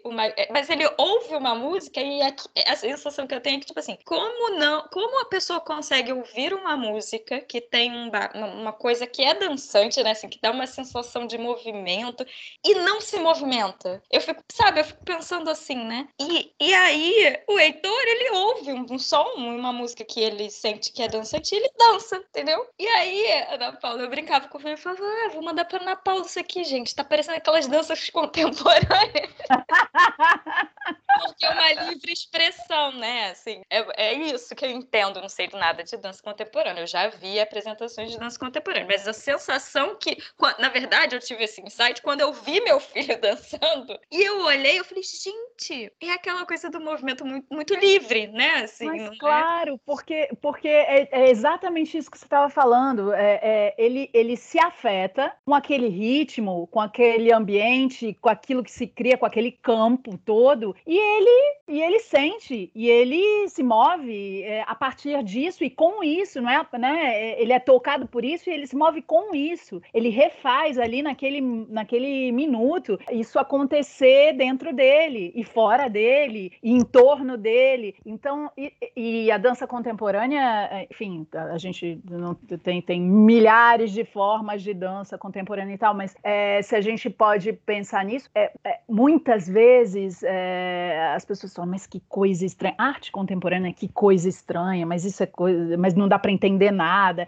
Isso é arte ou isso é lixo? Isso, né, sei lá, instalação ou sei lá, um troço assim. Pouco importa como te atravessa. O que acontece com você quando você vê isso? O que acontece com você quando você lê um livro, lê Reich, lê, sei lá, o que, o Ferenczi, enfim, o que acontece em você? O que acontece com você quando você escuta essa música? O que acontece com você quando você é filho dançar dessa forma? Algo se passa, né? Então, eu acho que tá mais aí, é da ordem da experiência mesmo, é da ordem do vivido, do, do, do, do que acontece ali, naquele minuto. É, então, tem música, não tem música, tem ritmo, não tem ritmo, tem movimento bonito, feio, é, é, é, é bom, é ruim, é, não, não, não tá aí, tá? No que que eu sinto, que, onde isso encosta em mim, né? O que, o, o que, o que me toca e onde reverbera e o que eu produzo a partir disso, como conhecimento, como pensamento, como movimento, como dança, como, como fala, como brincadeira, sei lá. É, eu acho que isso é a beleza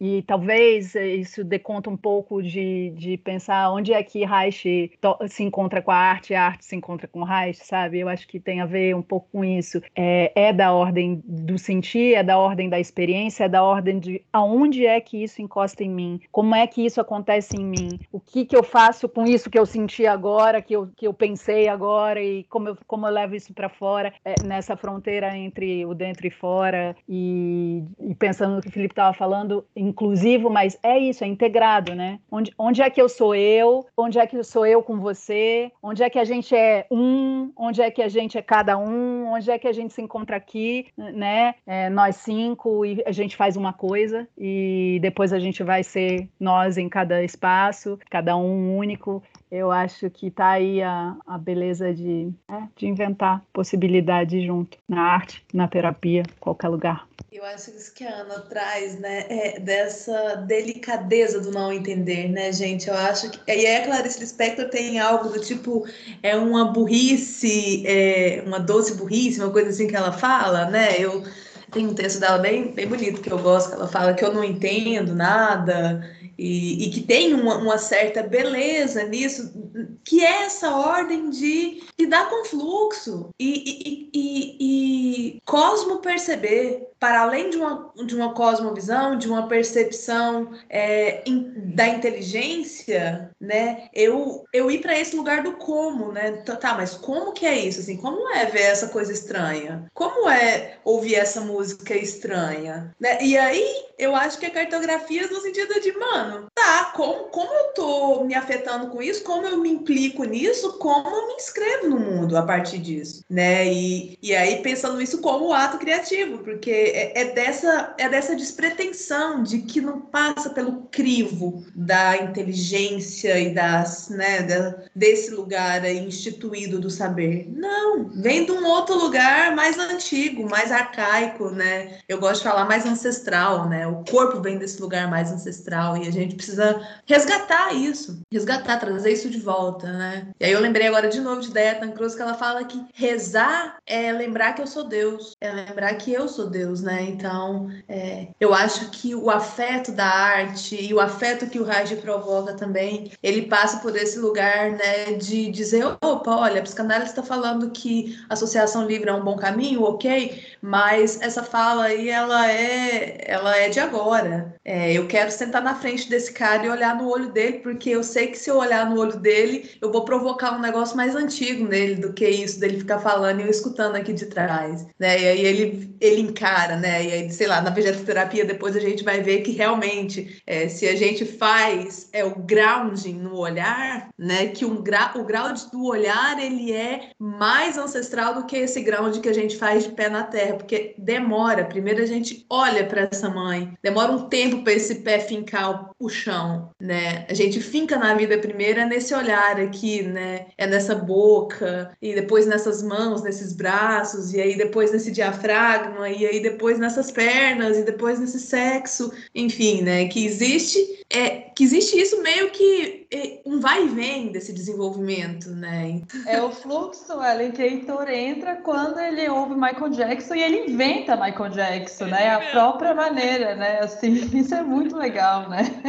É muito a, minha, a minha filha gente. fala, a música entrou em mim, mãe. Ah, então, é isso aí, cara. Quando ela é tá... isso, né? Porque é isso. É isso. É isso, cara. Isso é demais, né? É muito bom quando a música entra na gente. É, assim. E aí eu percebo assim, nossa, quantas vezes eu escutei Michael Jackson e fiquei parada. Por que, gente?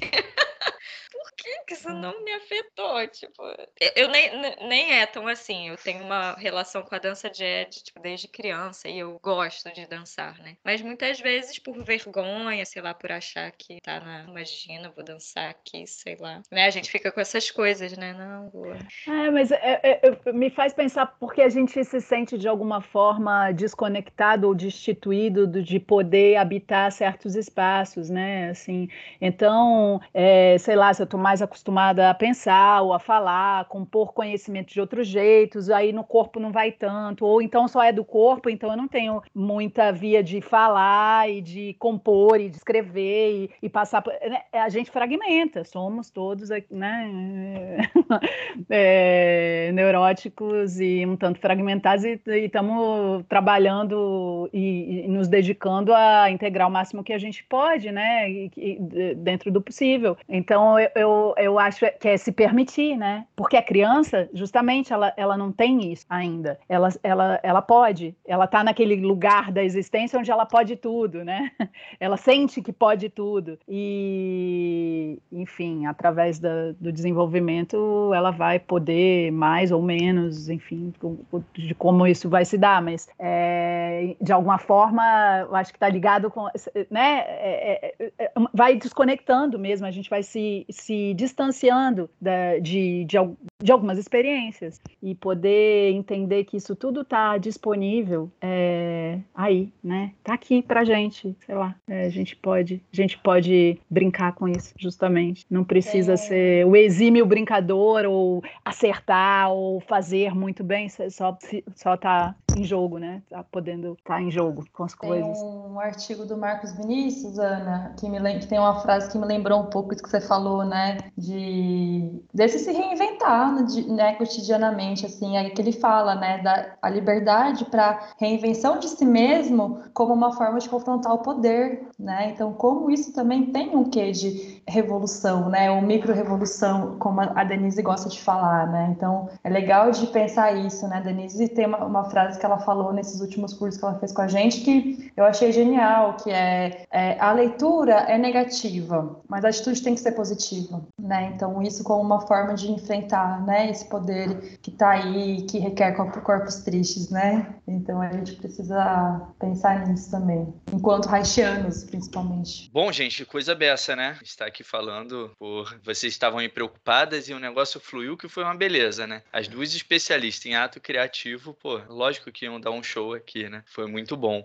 É, mas vamos encaminhar para o final, porque em algum momento a gente precisa terminar essa história, né? É, eu queria agradecer vocês por estarem aqui, Ana Paula também por ter topado aqui mais essa aposta, né? Eu só chamo meus amigos para para fogueira, né? Então, vamos lá gravar um episódio sobre um assunto. É, e aí chega aqui, eu jogo no colo e a gente segue. Mas tá bom, tem funcionado. Então, assim, agradecer vocês de coração. A gente sabe que o tempo tá corrido. Olha o tempão que a gente levou para conseguir marcar a mesma agenda, né? Tá todo mundo fazendo uma porção de coisas. A gente achou que na pandemia a gente ia parar. Na pandemia a gente fez mais coisas. E aí agora deixar o espaço aí para vocês, assim, para vocês falarem livremente, dar para os ouvintes, né, onde encontra vocês, passar o link da, da escola, o que vocês estão fazendo. Então agora é livre para todo mundo. Ana Paula também tinha um lance de um projeto aí no exterior, não sei em que pé que tá rolando essa história. Então agora é hora de vocês falarem aí e deixarem a galera poder encontrar vocês também, né? Felipe, eu queria dizer que eu sou só especialista é, na ciência das coisas menos importantes. É só isso que eu me especializei, só. por enquanto, mas agradecer né, o convite, foi um prazer estar aqui com vocês. Demoramos um tempão para conseguir gravar, mas acho que é o tempo das coisas, né, o tempo orgânico para poder sair esse episódio. É, a nossa página, então, a gente tem o Instagram, tem o Facebook, né, então é Cartografias Haitianas. Tem meu Instagram, meu Instagram profissional também, é, mas está bem parado, então não vou nem colocar ele aqui. É, mas a gente tem feito esses trabalhos. Ano que vem a gente vai ter semestre que vem a gente vai ter um curso de introdução à ergonomia, provavelmente. Tudo isso a gente coloca nas, na, nossa, na, nossa, página, né? Os nossos cursos, os nossos grupos de estudos, nossos encontros. É, então segue lá a gente que tem bastante informação e bastante encontro interessante. Agradecer mais uma vez, Felipe e Ellen, pelo convite. Foi um prazer estar com vocês. Parabéns pelo trabalho. É, é muito gostoso ouvir o podcast de vocês. Assim, tenho, eu ouço para fazer comida, fico para caminhar. Então tem sido uma companhia aí quase que semanal. Ana Paula, prazer também encontrá-la, né? Quem sabe a gente se encontra aí nas andanças da vida, num, num outro momento. É, e Camila, você está no meu coração, né? Então não preciso falar muito sobre você, não, minha parceira de trabalho. É, e é isso.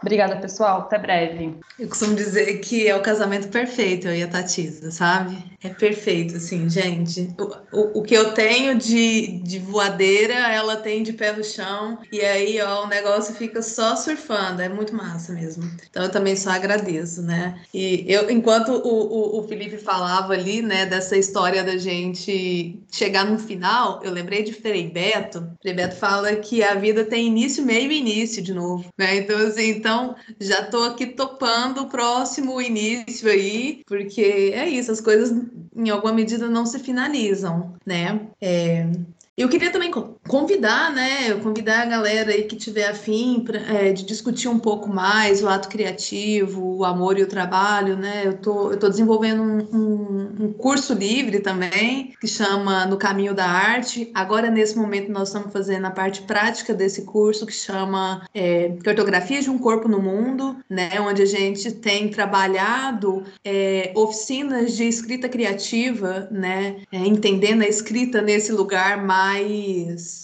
mais refinado, vamos dizer assim, mais é, aprimorado do desenvolvimento, né? Que é diferente a gente falar uma coisa e a gente escrever a coisa, né? Então, assim, esse, esse trabalho tem sido bem interessante é, e eu quero deixar o convite, né, para quem está afim. Então, lá no Cartografias tem, é, tem lá um, um post sobre isso, dá para conversar com a gente por ali, né? E vir chegando, é um curso livre também, sem, sem pré-requisitos, sem e é, é, é, é, esse, é desses cursos de coisas menores, né? De, de coisas é, desimportantes e ordinárias, é mais ou menos um trabalho por aí, né? Que a gente tem tecido, tem o composto junto com Deia Tancroz, uma, uma artista que admiro muito, né? Cantora, escritora, e é, tenho, tenho, tenho muitos afetos, assim. E quero agradecer vocês por essa, por essa grande é, oportunidade, né? De poder conversar sobre temas temas tão sérios, tão, tão importantes, dessa forma tão descontraída é, e tão viva, né? Que, que deixou o meu corpo até mais aquecido, né? Num dia de frio aqui em, em Joinville. É, agradecer o Felipe, a Ellen pelo convite, o projeto, parabéns, né? Eu fico muito, muito feliz mesmo de, de poder compor com vocês, assim, me sinto muito honrada desse lugar, né? Obrigada a Ana, né, pela, pela fala, é, pelas falas, pela pelas provocações que ela trouxe, assim, pela delicadeza. Também senti é, muito prazer em trocar, em compor com você, Ana. Muito prazer mesmo. Também quero encontrar todos vocês pessoalmente. Não vejo a hora da gente poder fazer um abraço coletivo, como diriam as minhas crianças, né? Elas, quando elas estão muito felizes com alguma coisa, elas me convidam para um abraço coletivo. E aí a gente se agarra, assim. Então, não vejo a hora de poder é, fazer contato físico com, com vocês. Muito obrigada. Ah, também quero agradecer muito. O maior prazer conhecer vocês duas. É, é, um grande prazer estar aqui de novo com vocês, Ellen Felipe. Obrigada pelo convite de novo. É, um, é, é, um, é muito gostoso estar aqui, conversar, estar junto. É, também estou louca por um abraço coletivo, contato físico. E é, tem dois anos que eu não vou ao Brasil, tá, tá, tá ficando, tá ficando já muito, muito doído isso. Mas enfim, foi, foi muito bom estar aqui. Espero que a gente possa fazer isso de novo e de novo e de outros jeitos, enfim, que a gente se encontre por aí. É, eu, é, eu, então, eu moro fora do Brasil e junto com, com uma grande amiga, a Olivia Lima, que está morando também na Alemanha, a gente está começando a pensar algo é, voltado para o público de expatriados, para pessoas que estão na mesma condição, porque, enfim, a gente a gente está vivendo isso. Eu, eu né, estou fora do Brasil há cinco anos, eu sei como é fazer esse movimento e na pele, né, na experiência vivida mesmo, e ela está fazendo também, e a gente pensou é, de se juntar justamente para ver como é, o que, que, a gente pode inventar e, e dispor para ajudar a, a, acompanhar esse movimento, a, a, atravessar isso, a viver junto, a, enfim, que coisas a gente poderia pensar para deixar esse movimento mais fluido, mais agradável, mais, é, sei lá, então tá no comecinho disso, é uma coisa que a gente vai fazer junto com o Centro AMV, que é o lugar onde a gente se formou. É, a gente já começou com uma clínica, com a clínica escola do Centro AMV para expatriados fora do Brasil. Então a página da Olivia é Psicoterapia em Movimento no Instagram, vocês podem acompanhar por lá. É, a gente sempre dá notícias por ali do que está rolando, algumas lives e a gente vai se encaminhar para algo, sei lá, que a gente possa tocar mais pessoas, justamente. É, dando, é, acho que é tão importante essa falar na própria língua quando a gente está quando a gente está vivendo assim fora do longe do país enfim longe da própria essência de alguma forma tem algo que acontece então poder falar na própria língua poder estar tá em contato e encontrar pessoas que entendem do que a gente está falando é, que entendem de onde isso vem de algum jeito porque a gente está nesse mundo mas tem algo né tem algo que é de casa tem algo que é que, que eu acho que faz a diferença. Então é isso um pouco. Muito obrigada. Foi um prazer estar aqui com vocês. Um beijo. Obrigada, gente. Só agradecer mesmo. Foi maravilhoso. Foi uma, um encontro assim com uma produção de conhecimento, né? Uma conversa, né? A partir de uma conversa que eu acho que deu muito, fez muito bem para mim. Era isso que eu queria dizer. Fez muito bem para mim. Eu me sinto feliz mesmo com esse encontro. Muito obrigada que a gente possa se encontrar encontrar outras vezes, não só para conversar sobre isso, mas sobre outras coisas, né? Quem sabe, sobre a vida, enfim. Muito obrigada mais uma vez. Um beijo grande. Então é isso, né, gente? Beijo. Beijo. Tchau, gente. Tchau, Beijo, gente. Valeu.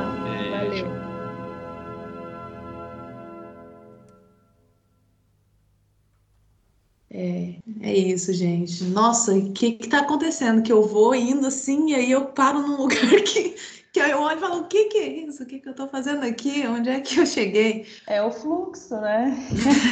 Mas, Nossa, mas tá babado, né?